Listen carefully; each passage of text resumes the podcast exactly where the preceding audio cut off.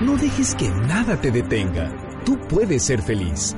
Da el paso ahora a una maravillosa aventura. MBS presenta Descúbrete feliz. Comenzamos.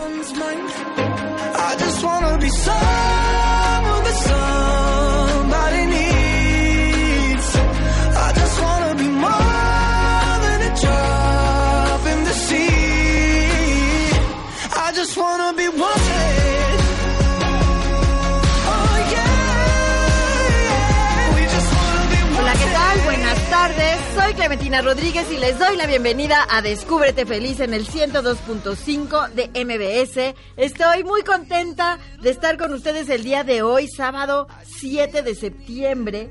Primer sábado de este mes patrio, noveno mes del año, ya en la recta final del 2019, solo nos quedan cuatro meses para acabar el año. Entonces ya estamos en esta recta final. Hoy es el día 250 del año y nos quedan tan solo 115 días por estrenar en este 2019.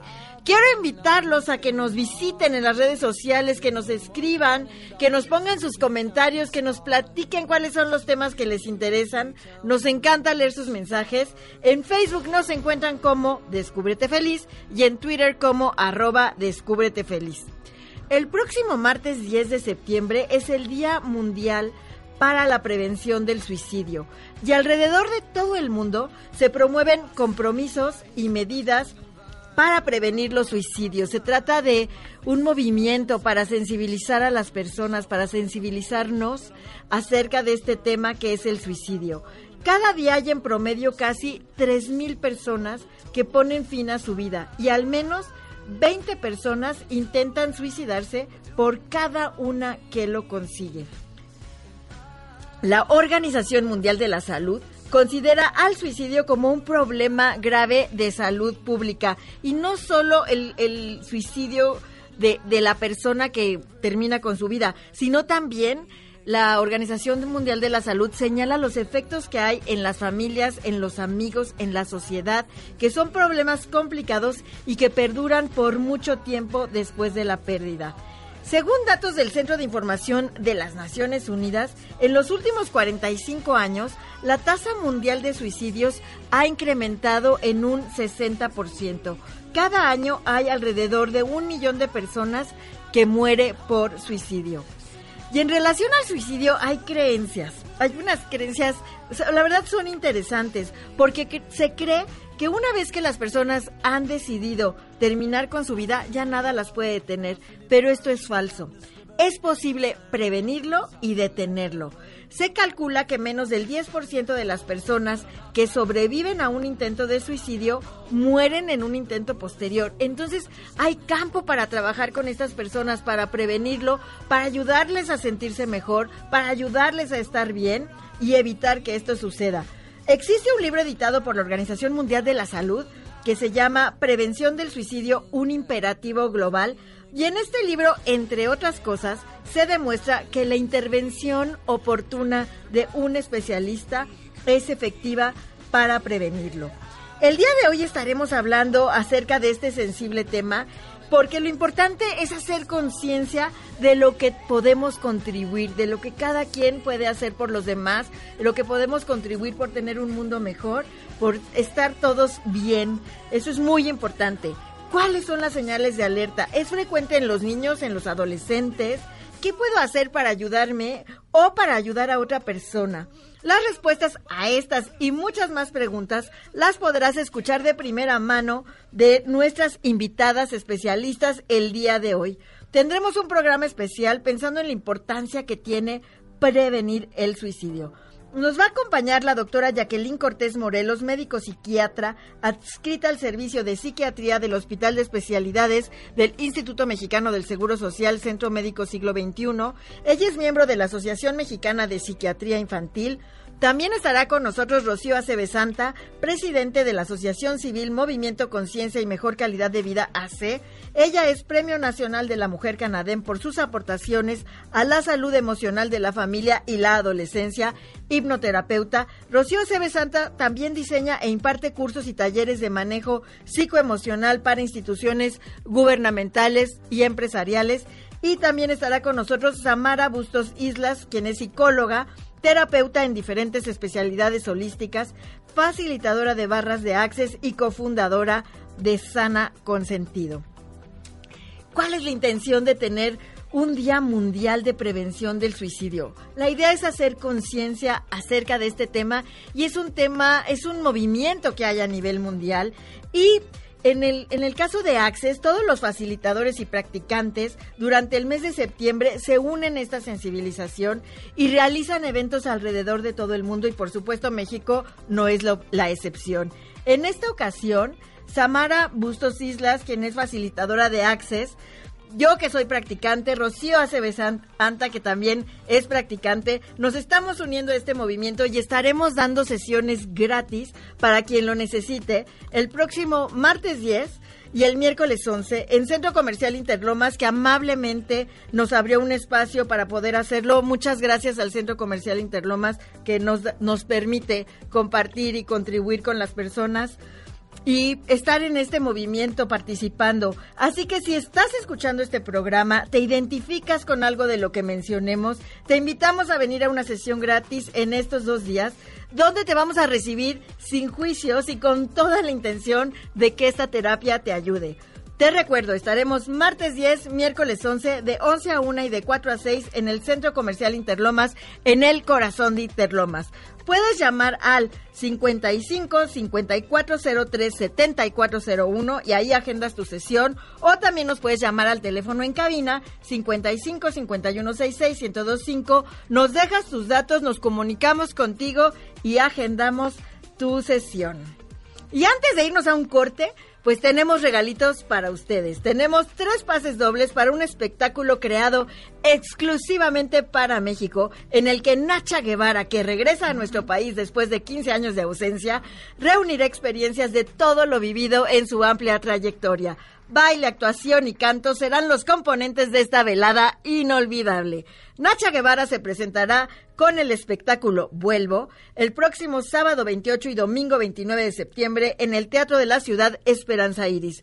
Y en Descúbrete Feliz queremos compartir esta velada contigo. Tenemos tres pases dobles para el sábado 28 de septiembre a las 19 horas y serán para las tres primeras personas que se comuniquen al 55 51 66 1025 y nos digan el nombre de alguna de las especialistas invitadas el día de hoy y con quienes estaremos hablando acerca del Día Mundial para la Prevención del Suicidio. También, si tienen preguntas para nuestras invitadas acerca de cómo prevenir el suicidio, pues nos llaman aquí a cabina 55 5166 1025 y Jorge, que está al teléfono, nos va a pasar sus llamadas para hacerlas al aire a nuestras especialistas invitadas. Y nos vamos directo a la postal hecho en México, que el día de hoy es de Aquismón, San Luis Potosí. Hecho en México.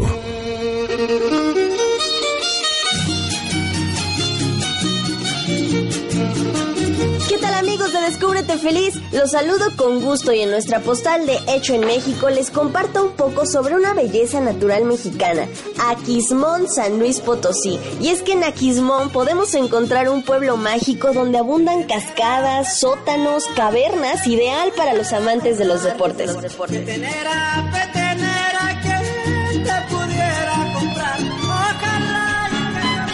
En Aquismón vas a poder encontrar la cascada de Tamul, el río Tampaón de aguas turquesas hermosas, ideal para el rafting. Abundan espectaculares juegos de luz natural como la del aguacate, famosa por su escenario místico, sus limpias, sanaciones y rituales. La cocina local de este pueblo mágico ofrece bocones de res, enchiladas huascas y el tradicional tamal de Zacahuí. La festividad más próxima a disfrutar es San Miguel Arcángel este 29 de septiembre.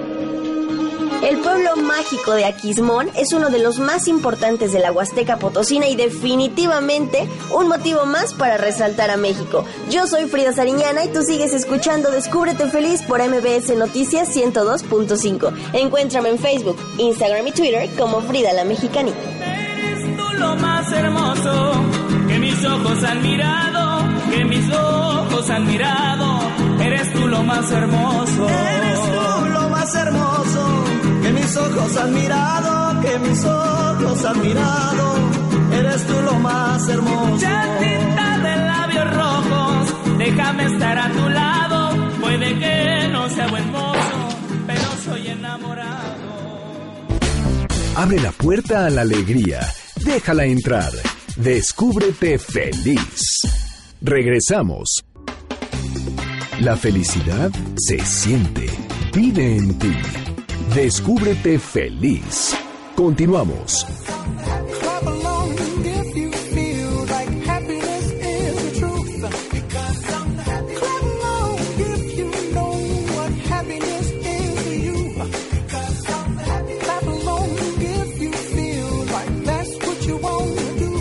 Estamos de regreso en Descúbrete Feliz en el 102.5 de MBS en un programa que preparamos en el marco mundial del Día de Prevención del Suicidio, que es el próximo martes 10 de septiembre.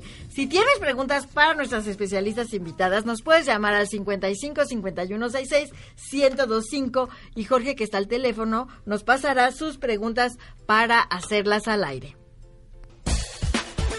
Esta es la entrevista en Descúbrete feliz. Nos acompaña en el día de hoy la doctora Jacqueline Cortés Morelos, médico psiquiatra adscrita al Servicio de Psiquiatría del Hospital de Especialidades del Instituto Mexicano del Seguro Social, Centro Médico Siglo XXI. La doctora es miembro de la Asociación Mexicana de Psiquiatría Infantil. Bienvenida. Muchas gracias por estar con nosotros el día de hoy. Al contrario, gracias por la invitación. También está con nosotros Rocío Acevesanta, presidente de la Asociación Civil Movimiento Conciencia y Mejor Calidad de Vida AC. Rocío Acevesanta es Premio Nacional de la Mujer Canadem por sus aportaciones a la salud emocional de la familia y la adolescencia y es hipnoterapeuta. Bienvenida, Rocío. Gracias por estar nuevamente aquí en Descúbrete. Gracias, Carmen. Buenas tardes. Y Samara Bustos Islas, psicóloga, terapeuta en diferentes especialidades holísticas, facilitadora de barras de access y cofundadora de Sana Consentido. Bienvenida, Samara. Gracias por estar aquí el día de hoy. Gracias, un gusto. Para platicar acerca de este tema tan sensible, pues que es prevención al suicidio, ¿no? Pero que se puede evitar. Doctora Cortés, a nivel médico, ¿qué es lo que detona el que una persona se suicide? O tenga intenciones de suicidarse. Sí, así es. Bueno, le- es multifactorial, o sea, existen varias causas que pueden detonar que se desencadene un intento de suicidio. Eh, dentro de las causas podemos encontrar algunos trastornos mentales o enfermedades como la depresión, sobre todo si la depresión es grave, se puede acompañar ya de conducta suicida, que puede ir desde una ideación de muerte, una ideación de suicidio, una planeación suicida, un intento de suicidio, mismo que puede ser fallido o puede ser consumado. Pero siempre eh, que es un intento de suicidio y que es fallido, va a dejar secuelas ya sea físicas o emocionales, tanto en la persona que lo intenta como en los seres queridos que la rodean. Eh, Existen otras eh, desencadenantes, como por ejemplo algunos otros trastornos mentales, como la bulimia, como la anorexia, como por ejemplo el trastorno bipolar y algunos otros que también conocemos en el, en el ambiente de la salud mental. Otros de los desencadenantes pueden ser a lo mejor el descubrirse como alguien con una orientación sexual, o eh, como por ejemplo el ser homosexual o el ser bisexual, y de entrada hay personas que no se aceptan como tal y entonces llegan a pensar en que sería mejor estar muertos que vivir con esa condición, y hay quien sí se acepta, pero quien no los acepta es la familia. Y entonces ante el rechazo de la familia, pues entonces pueden llegar a desencadenar una depresión que los lleve a tener este tipo de conducta suicida. Otros de los desencadenantes a veces son enfermedades médicas que pueden estar en ocasiones recién diagnosticadas, como por ejemplo una enfermedad tipo cáncer o una enfermedad como VIH, en donde las personas dicen, pues prefiero mejor quitarme la vida a tener que una enfermedad tan grave que me haga sufrir, que me haga sentir dolor, etcétera. A veces problemas eh, eh, a, a nivel legal, ¿no? Eh, pudieran en un momento dado desencadenar este tipo de conducta, porque hay personas que prefieren mejor pensar en quitarse la vida antes de estar dentro de una cárcel, por ejemplo. Entonces, vemos que realmente es un fenómeno multifactorial en donde también hay que poner mucha atención en los antecedentes familiares. Hemos visto que hay una conducta sui- suicida en- en personas que tienen antecedentes de familiares que a lo mejor ya tuvieron también historia de conducta suicida en la familia o suicidios en la familia. Cada vez que nosotros encontramos a alguien que tiene algún familiar que eh, eh, murió por causa del suicidio, entonces hay que poner muchísima atención. Estaremos hablando en un momento más acerca de a qué debemos estar atentos, para, porque lo importante es que se puede prevenir y se puede evi- evitar si es que estamos atentos. Rocío, ¿Quiénes se suicidan más? ¿Los hombres, la las mujeres? ¿En qué parte de la población sucede Fí- esto? Fíjate que nosotros en la asociación eh, hemos recibido principalmente eh, familias de, chicos que se suicidaron o muchachos que ya van muy descompensados y que lo han intentado o por lo menos lo están pensando. Entonces, son más los hombres que las mujeres. Y la población más vulnerable es entre los 15 y los 21 años de edad.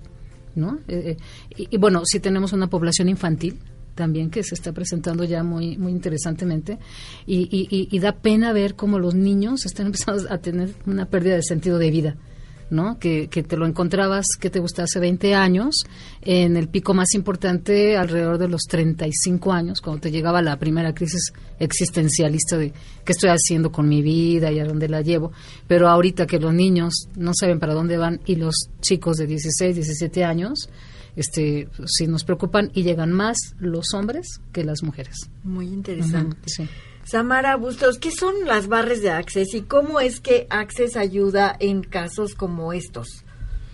Las barras de Access es un proceso en donde se tocan puntos en la cabeza para liberar eh, el peso energético de las ideas. Eh, funciona como funciona la meditación a nivel cerebral. Baja las ondas cerebrales, va enfriando ciertas zonas también eh, a nivel cerebral y eso crea que tengamos un espacio muy diferente desde el cual funcionar, funcionar no solamente desde ideas y pensamientos o emociones, sino más desde la conciencia, más espacio para recibirnos, recibir todo nuestro saber, no solamente lo que la gente nos dice o las expectativas que podemos tener de nosotros mismos, de la vida, sino es más allá de qué es el gozo de vivir. Si no estás presente en todo tu ser, en todo tu cuerpo, como mencionaban mucho por aquí, ¿no? La doctora, el cuerpo, es como no existir. Entonces es una forma de estar presente. A pesar de que tengas justo lo que nos mencionaba la doctora, VIH o que no te sientas conte- contento con tu orientación sexual o con cualquier circunstancia que te rodee, pues el estar aquí presente puede estar en el aquí, en el ahora, el poder percibir todo lo que sí tienes puede ayudar. y reconocer todo lo que percibes que muchas veces pareciera que te envuelve en un ciclo en el que no puedes salir. Solo que no lo has reconocido como un talento de percepción, de conexión con todas esas cuestiones. Y bueno, Access, las barras de Access tienen muchísimas herramientas para poder empezar a reconocer eh, toda- todo lo que puedes tener para ti, para el mundo, y que va mucho más allá de lo que te cuentas que es, ¿no? Abre tus perspectivas para que empieces a saber qué más puedes hacer. Sí, totalmente. Doctora Cortés, ¿qué señales de ¿a qué señales de alerta debemos estar atentos? Tanto en nosotros, en nuestros familiares, en quizá los maestros en las escuelas, hablando de que los adolescentes y los niños están pues más expuestos o son la población más vulnerable. Así es, definitivamente muchas veces los niños, adolescentes están más horas eh, bajo el ojo del profesor que de los propios padres o de la familia. Es tanto tiempo el que pasan en el aula que los maestros pueden identificar estas señales como por ejemplo si un chico está deprimido puede identificar tristeza, falta de motivación, a lo mejor eh, cambios en la conducta ya sea comparado con el mismo niño que cuando entró en el ciclo escolar pudo haber estado muy contento, alegre, participativo y conforme va pasando el tiempo va viendo que está triste, ya no participa, se aísla o comparándolo con otros chicos llega la hora del recreo y todo el mundo se pone feliz y contento de, ¡eh, ya nos vamos al recreo! Y a lo mejor él ni siquiera sale o está enojado porque hay que tomar en cuenta que, por ejemplo, cuando hablamos de un cuadro depresivo en los niños o en los adolescentes, el síntoma de la tristeza puede estar sustituido por el de irritabilidad o enojo y esta irritabilidad e irritabilidad y enojo la pueden expresar a través de agresividad, ya hacia los demás o hacia ellos mismos. Y entonces ahí hay que tener cuidado porque muchas veces estos chicos podrían no mostrarse tristes, pero sí muy enojados, muy peleoneros, pero, y no es que sean niños que tengan necesariamente un problema de conducta, sino que pueden estar deprimidos. En ocasiones esta agresión, cuando se maneja hacia el exterior, puede uno estar a lo mejor retador, no respetando a la autoridad, grosero, poniéndose el tú por tú o, o, este, o golpeándose, agarrándose a, golpe, a golpes con sus compañeritos, pero si la agresión está dirigida hacia ellos mismos, puede estar presente algo que conocemos ya como autolesiones. Existen eh, una serie de autolesiones que pueden ser con, eh, no suicidas, en donde a veces a través de cortes superficiales que se llegan a hacer, pueden a lo mejor ahí desahogar angustia, enojo, frustración. Sin embargo, sí se ha demostrado que las personas o los chicos que tienen este tipo de autolesiones y se mantienen a lo largo del tiempo, en cinco años es probable que cometan suicidio, suicidio porque forma parte de este espectro de la conducta suicida. Hay que tomar en cuenta también que los chicos en ocasiones pueden tener otro tipo de condiciones autodestructivas, sobre todo el consumo de sustancias, el consumo de alcohol, y también está demostrado científicamente que cuando una persona eh, consume alcohol aumenta el riesgo de suicidio si es que tiene algún alguna enfermedad como depresión que los puede llevar a eh, una depresión grave que ya se acompañe de conducta suicida, pero si además de consumir alcohol consumen algún otro tipo de sustancia o droga, llámese marihuana, cocaína o alguna otra, entonces el riesgo aumenta todavía más. Aquí lo ideal es que si un profesor o un papá identifica algún tipo de cambio de conducta, que estén con llanto fácil, que a veces no se aguanten ni ellos mismos, que estén aislados, que no disfruten, que estén aburridos, que estén eh, a lo mejor con alteraciones en el sueño, alteraciones en el apetito, que a veces se notan incluso hasta en el peso y demás, pues si identifican estos síntomas, que los puedan llevar con el especialista para que él haga el diagnóstico adecuado y con base en esto el tratamiento adecuado. Es importante eh, luchar mucho contra el estigma porque hay mucho estigma en contra de la psiquiatría o de la psiquiatría infantil y del adolescente. Dicen, ay no, pues el psiquiatra, pues mi hijo no está loco o yo no estoy loca, ¿cómo voy con el psiquiatra? Pero son enfermedades médicas que una vez que se identifican existen tratamientos eh, muy buenos porque también hay un estigma en contra eh, de los tratamientos que utilizamos. Y afortunadamente los antidepresivos que son los que se usan en este caso son medicamentos que no causan adicción no, ca no causan dependencia como por ejemplo el citalopram. Es un medicamento que nos ayuda mucho a controlar no solamente la depresión sino también los síntomas de ansiedad. Porque a veces este se acompaña la depresión de síntomas de ansiedad y entonces los chicos están muy desesperados muy angustiados muy preocupones muy tensos y también irritables y poco tolerantes entonces, si damos el tratamiento adecuado, no solamente podemos prevenir la, el suicidio, sino que también hay gente que aunque no tenga conducta suicida puede estar muerta en vida porque no está disfrutando no, no de está la viviendo, vida. no está Sí, sí, claro, es disfrutando de sí, claro, Sí, y de que sí. vivimos como autómatas a veces. Y sí es bien Y es importante. importante darte cuenta porque a, ve- a lo mejor te está pasando a ti y vives como autón- au- autómata y no te das cuenta porque estás sumido en estas emociones, en estos sentimientos y es muy difícil salir de ahí.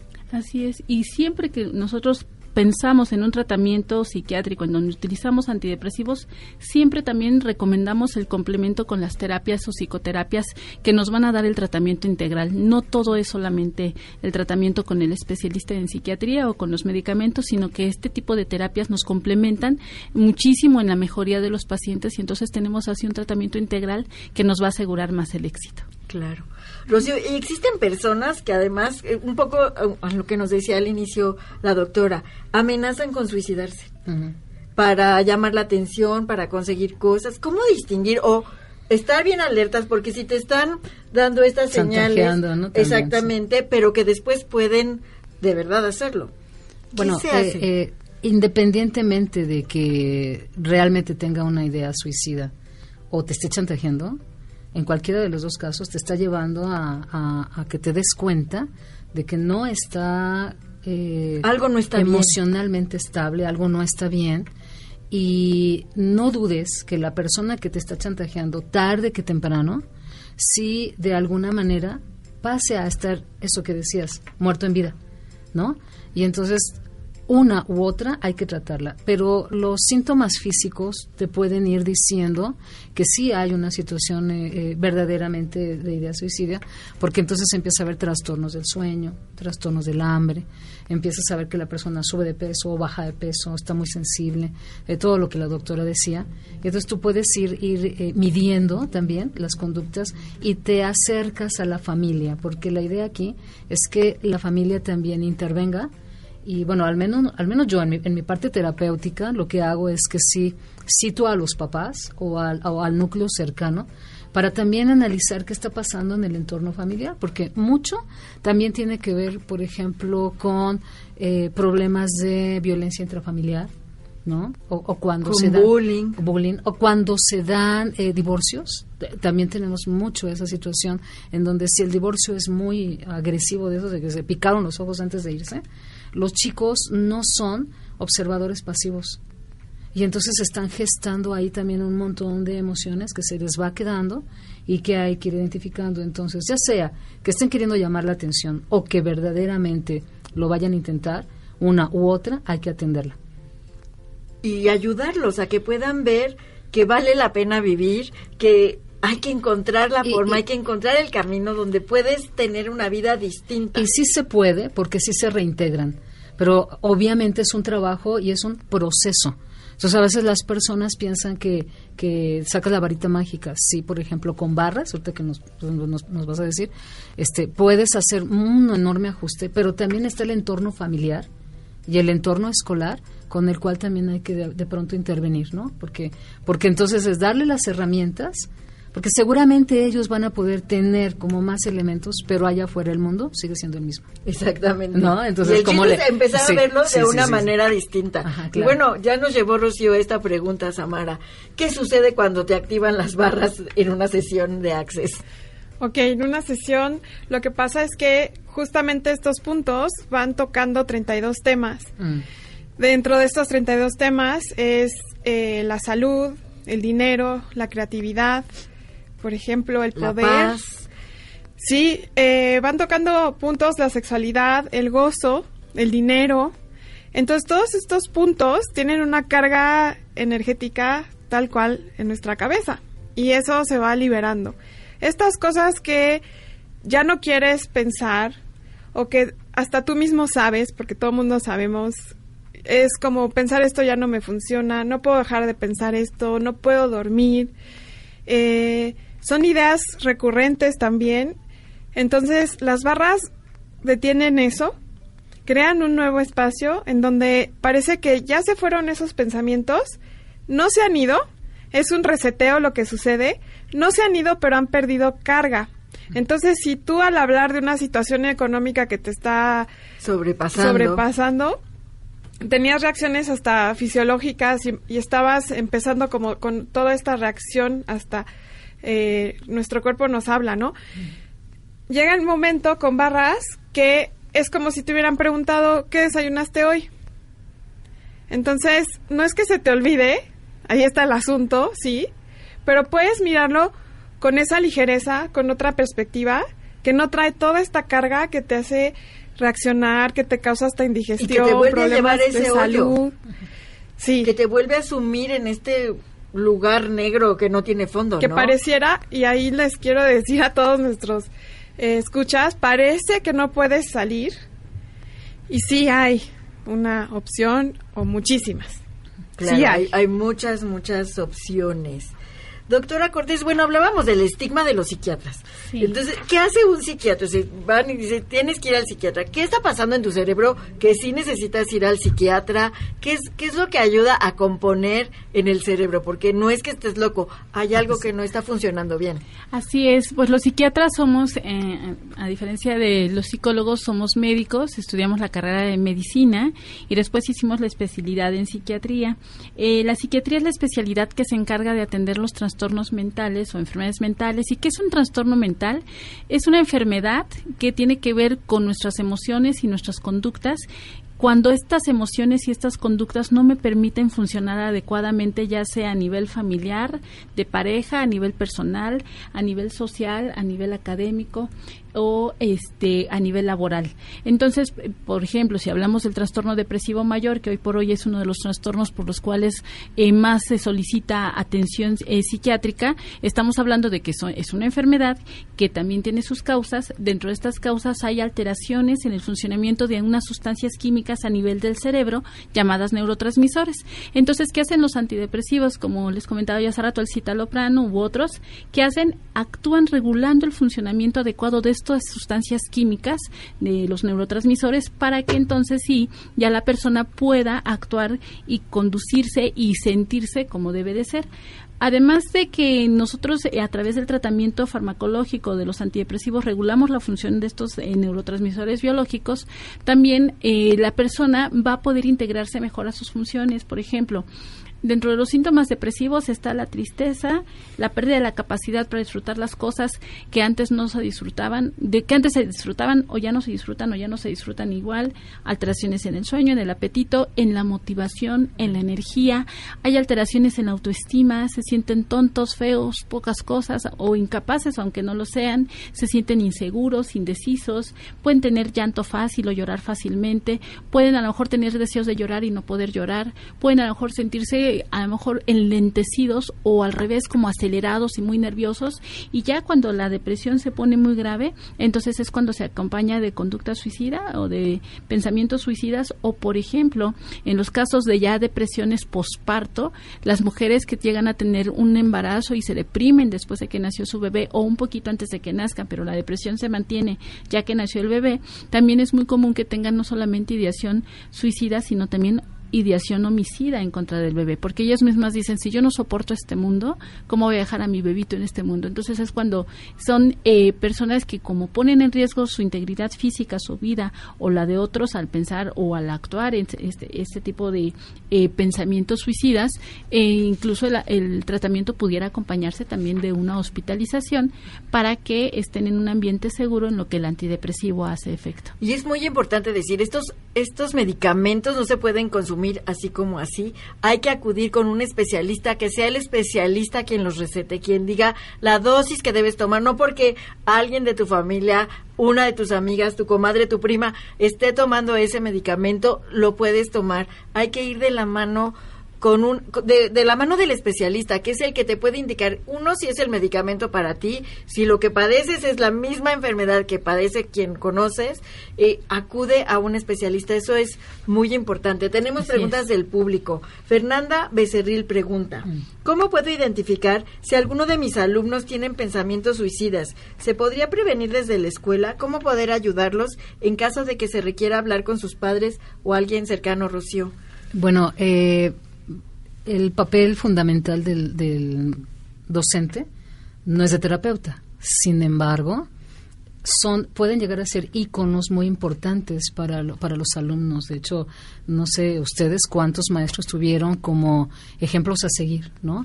Y entonces, eh, sin que te sientas la salvadora del mundo, porque eso es muy desgastante y vas a tener mucho de esto, sí saber que, que, que levantándole la autoestima, haciéndole sentir una persona valiosa, haciéndole sentir una persona que, que, que, es eh, importante en este mundo, obviamente apoyada del departamento de psicología o de, o de servicios a, este, los estudiantes en esta área eh, para que lo puedan canalizar de manera correcta, hablar con los papás y, y- y- y, bueno, este acercamiento que de pronto se ha ido perdiendo también, porque si sabes, de, de pronto ya, como en este asunto de del abuso sexual, etcétera, los docentes se ven muy limitados a poderse acercar a los chicos. Pero son Incluso los, los que se pueden dar tocarlos, sí, cuenta sí. porque son los que pasan muchas horas con Claro. los niños. Entonces no los son pueden los tocar, pueden notar no los pueden apapachar, no de los pueden abrazar porque está prohibido ya.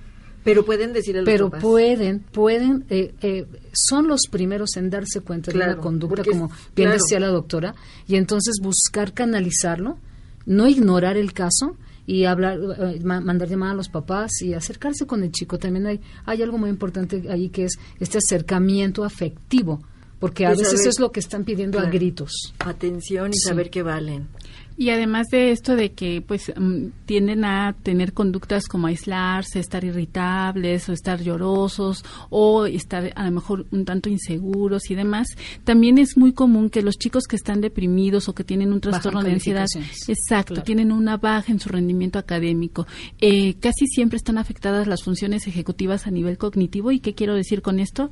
Está afectada la memoria, la atención, la concentración, la toma de decisiones, la velocidad con en la que uno procesa la información, tanto la que uno recibe como la que uno responde, y entonces estos chiquitos muchas veces van mal, van reprobando o simple y sencillamente van sacando o van panzando, como dicen los chavos, y entonces cuando tenemos a un chiquito que, o un alumno que tiene alteraciones en su rendimiento académico, esa podría ser una de las señales que podríamos identificar para ver qué está pasando, acercarnos, comunicarnos y poder entonces canalizar al especialista este, a estos alumnos. Y que no se convierta en un factor de presión. Exacto. Porque entonces es no quiere hacer la tarea, está de necio, está reprobando y entonces lejos de poner atención en qué está pasando, lo, presionamos más, más y lo llevamos todavía más lo apachurras más Sí, yo diría, si se enteran, eh, maestros o los mismos compañeros, son también muchas veces la primer fuente, sí diría,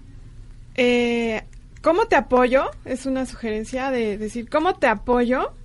No cargarse toda la responsabilidad, porque te dijeron, es ¿cómo te apoyo? Y sí hay que decirle a alguien, elige con quién, yo te acompaño, pero sí hay- es una información que lo siento no me puedo quedar.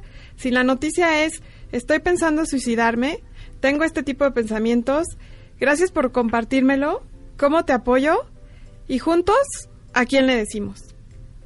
Y estoy una- ahí contigo y te voy a acompañar en este camino que te está costando tanto trabajo. Sí, si ahorita nos escuchan No igual solo. maestros, adolescentes, creo que eso Eso, Claro, no ayuda solo, mucho eso, eso, no estás solo. Aquí te voy a acompañar.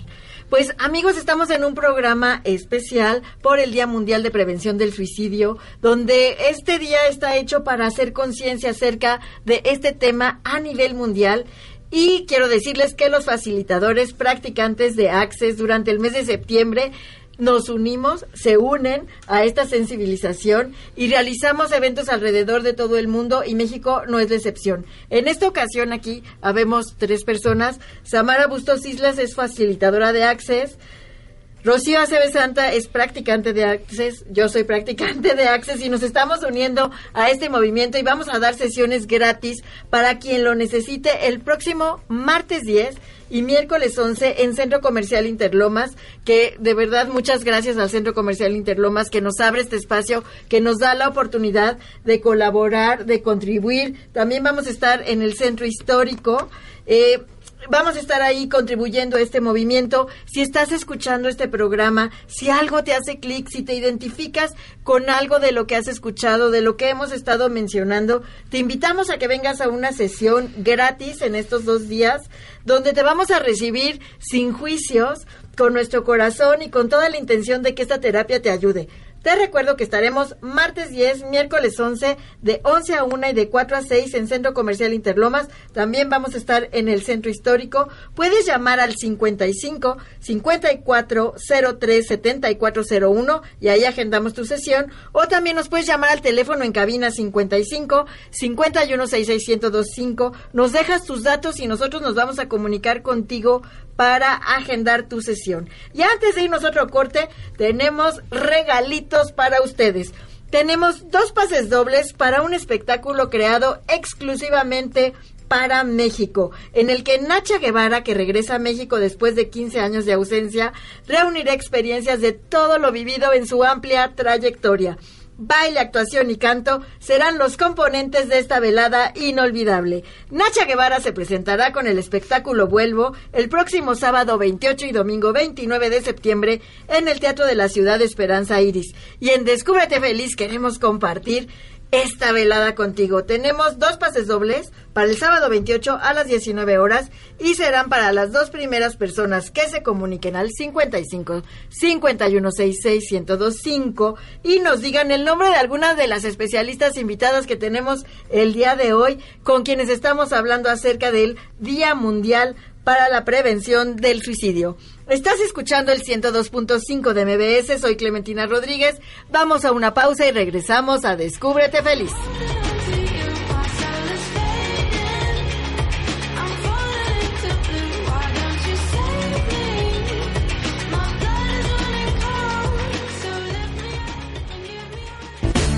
Abre la puerta a la alegría. Déjala entrar. Descúbrete feliz. Regresamos. La felicidad se siente. Vive en ti. Descúbrete feliz. Continuamos.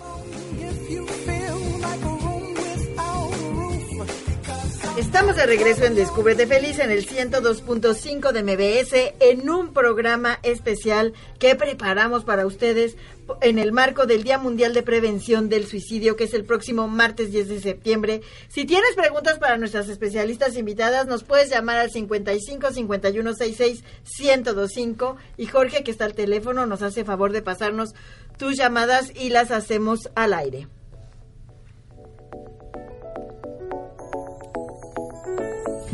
Tenemos invitadas, varias invitadas el día de hoy, especialistas todas. Está aquí con nosotros la doctora Jacqueline Cortés Morelos, Rocío Aceves Santa y Samara Bustos Islas, con quienes estamos hablando acerca de la prevención del suicidio.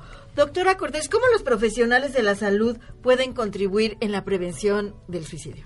Sí, pues afortunadamente es una eh, es una situación que hemos estado trabajando desde varios puntos. Justo el día de ayer tuve la oportunidad de estar en el Senado de la República en un foro de prevención del suicidio para implementar leyes que nos permitan avanzar en este tema y creo que un abordaje multidisciplinario, un abordaje desde el ámbito también de lo familiar es de muchísima ayuda. Muchos de los chicos que han llegado a tener conducta suicida pueden tenerla ya sea porque también eh, lo aprendieron de los padres, hace rato decían, ¿cómo es que niños pueden llegar a pensar en, suicidarse, no? Los niños eh, tienen el concepto de muerte asegurado, o sea, que entienden exactamente qué es la muerte entre los 6 y 8 años, pero a veces hay pequeñitos que antes ya llegan a tener intentos no porque sepan ni siquiera qué es la muerte o el suicidio, sino por imitación de lo que ven en los padres o en los programas de televisión o, o cosas así que muchas veces imitan porque están pequeños. También es muy importante tener cuidado y estar supervisando las redes sociales, ya que hay redes sociales en donde desafortunadamente una de las propuestas que hacíamos ayer en el Senado de la República era la regulación de la información y del material que se lleva en los medios de comunicación y en las redes sociales, ya que hay páginas que pueden poner en riesgo a, chicos que ya tengan esta eh, conducta suicida o estos síntomas depresivos. O que tengan eso pues como en, el chip, ya sea por el ejemplo o porque en su familia ha sucedido. Entonces que estos niños tienen más tendencia a que lo puedan hacer. Así es, y entonces eh, una de las partes que nosotros, porque además yo trabajo en la Asociación Psiquiátrica Mexicana, soy la secretaria general de ahí, hubo una eh, serie muy famosa en donde una chica expone las 13 razones por las cuales decidió quitarse la vida. Eh, la televisora que mandó esto y lanzó esto, antes de lanzar la segunda temporada nos contactó a los líderes de opinión en psiquiatría y en psiquiatría infantil y del adolescente, entre ellos a los que estamos en la Asociación Psiquiátrica Mexicana, y trabajamos en un manual eh, con información sobre los temas que están relacionados con la conducta suicida, como es el bullying, como es el trastorno depresivo mayor, las autolesiones o las autolesiones no suicidas, el, la violencia de pareja en el adolescente, el embarazo en el adolescente, a lo mejor también este tema de los trastornos de ansiedad, entre muchos otros. Pero además de este material que hicimos en un folleto y que eh, si pudiera yo de alguna manera hacérselos llegar para que en otras ocasiones también pudieran regalarlo. Además de ese material, también mm, se trabajó en unos videos que pueden encontrar en YouTube o en una página que se llama APM, que es Asociación Psiquiátrica Mexicana, APM Net, NET de Tito, APMNet. Ahí pueden encontrar estos videos en donde participaron chicos que han cursado con trastornos eh, depresivos, de ansiedad o de uso de sustancias y ellos decían, qué bueno que yo voy a poder hacer este video para ayudar a otros chicos, porque por ejemplo yo que me autolesionaba y me cortaba superficialmente mis brazos, ahora ya que me siento bien, cada vez que veo mis cicatrices me acuerdo de lo mal que estaba y quisiera borrarlo y no lo puedo borrar porque me veo mis cicatrices y me recuerda. Pero si a través de estos videos yo puedo ayudar a alguien a que identifique que esto que está que, pasé en su momento tiene un tratamiento y que este tratamiento puede ser exitoso, adelante, ¿no? Es importante mencionar que la conducta suicida o los intentos de suicidio pues son una puerta falsa. No todo mundo que lo intenta lo logra. Yo estoy convencidísima de que a quien le toca, aunque se quite, y a quien no le toca, aunque se ponga. Hemos tenido casos de pacientes con intentos de suicidio de alta letalidad que no mueren, pero sí quedan con secuelas físicas, a veces con discapacidades. A mí me sorprendió mucho que, por ejemplo, la especialista que trabaja en la conducta suicida en el metro decía que hasta el 30% de los que intentan suicidarse en el metro sobreviven, pero ¿en qué condiciones? Entonces nunca se está lo suficientemente mal como para no poder estar peor. Entonces, tómenlo siempre en cuenta. Si se sienten muy mal, por favor, acudan con un especialista para poder prevenir este tipo de situaciones. Sí, muchas gracias. Rocío, cuéntanos en tu experiencia algún caso de éxito que hayas tenido trabajando con personas que han intentado suicidarse. Eh, bueno, hemos tenido varios casos ya afortunadamente eh, dados de alta todos, muy funcionales. Eh, de pronto eh, van en una curva, suben, bajan, pero la bajada ya no es la misma. Saben cómo levantarse. eh, y bueno, no, no me gusta mencionar los nombres, ¿verdad? No, por supuesto porque que hay que cuidar la integridad de las De las personas. pero sí me, me, me queda claro que los chicos, sobre todo chicos que nos han llegado a buscar, eh, una vez que encuentran su sentido de vida, incluso toman esta experiencia para apoyar a otros y se vuelven, ¿sabes? Ayudadores, yo les digo, ¿no? Ayudadores, porque de pronto cuando vuelven a tomarle ese amor a la vida y saben que esa puerta falsa de verdad es muy falsa y que hay otras maneras de empezar a enfrentar estas situaciones que los confrontan, eh, se integran muy bien. Y a mí me ha, me ha gustado mucho, hemos tenido muchísimos casos eh, muy cercanos, todos ellos, en los que eh, los chicos se vuelven a integrar, sí tienen caídas, sí de pronto hay cosas que les recuerdan ese viejo pasado, pero se levantan más pronto, ¿no? Y, y, y Claro, porque ya probaron los, o sea, ya Eh, eh, probaron lo que es sentirse súper a mí me que queda sentirse claro que si efectivamente les quedan secuelas, si las saben resignificar, esas secuelas se convierten en, en eh, los pilares de la resiliencia. Y entonces podemos tener chicos o, chicas también, o, adultos, que lo intentaron, lo pensaron, o solamente tuvieron ahí la idea, eh, o que han vivido con ese entorno porque vieron al hermano que se suicidó también, o a la mamá que se suicidó, que nos llegan también esos casos, en donde aprenden a resignificar y a amar a la vida de manera particular. Entonces está padre porque, porque se a ayudar a otros directa o indirectamente. Entonces tengan confianza en que si tienen un paciente, un familiar, un, eh, un, un- un alumno que está cursando por esto, canalícenlo. Hay muchos lugares, nosotros en la asociación los estamos canalizando, a veces yo los trato de manera directa con lo que yo sé hacer o los terapeutas de la asociación civil para, para poder ayudarlos, coadyuvar, sanar las heridas que tienen viejas también, porque luego vienen con heridas muy viejas, y por supuesto en un, en un, en un tratamiento multidisciplinario, donde no nada más es una cuestión de uno. Ah, Los mandas a hacer ejercicio, los mandas a, a- a- a- con el psiquiatra, este, incluso les recomendamos que se pongan en contacto con su espiritualidad, Claro, porque eso es cuando están lejos de su espiritualidad, con muchas partes de híjole, entonces me preguntan, ¿qué es espiritualidad? Y investiga. Ese es tu tema, pero tendrás que llegar al área de ponerte en contacto con eso, algo más superior que tú, llámale como quieras. Pero Claro, entonces pero- empieza a trabajar integralmente. Claro, es un trabajo en mente, cuerpo y espíritu. y se- Por eso tiene que ver el psiquiatra, Ajá. por eso tiene que ver un psicólogo y por eso también tienes que conectar contigo para poder salir adelante. y hacer conciencia. Entonces, Exacto. lo que les enseñamos es conciencia emocional. Donde está tu cuerpo, están tus emociones. Samara, y en el caso de las barres de Access, seguro también hay casos de éxito. Sí, tenemos casos de éxito y tenemos una herramienta todo el mundo, todos. Creo que esto es una cuestión de prevención a nivel mundial porque todos tenemos algo que hacer y ese algo que hacer es dejar el juicio. Eh, Access, las barras de Access, esa es la, la sesión, esa es la terapia, es dejar el juicio y es impresionante porque sí hay herramientas donde podemos dejar el juicio y lo que hablábamos, si es enfermedad, por lo que te sientes diferente en esta sociedad, si es por la edad, por la que te sientes no identificado, hay herramientas y algo que Access nos comparte es nunca cedas, nunca te rindas y no te des por vencido. Haz una pregunta, ¿qué está bien de esto? ¿Qué es diferente en mí? ¿Qué está bien de esto? Y vea la pregunta en lugar de un juicio. Eso es algo que todos podemos hacer desde una curiosidad, desde las herramientas que tenemos constantemente. Entonces, sí hay problemas de identidad, de quién soy, esto está muy raro. No me gusta quién soy. No me gusta quién soy, no me gusta mi vida, no me gusta la vida.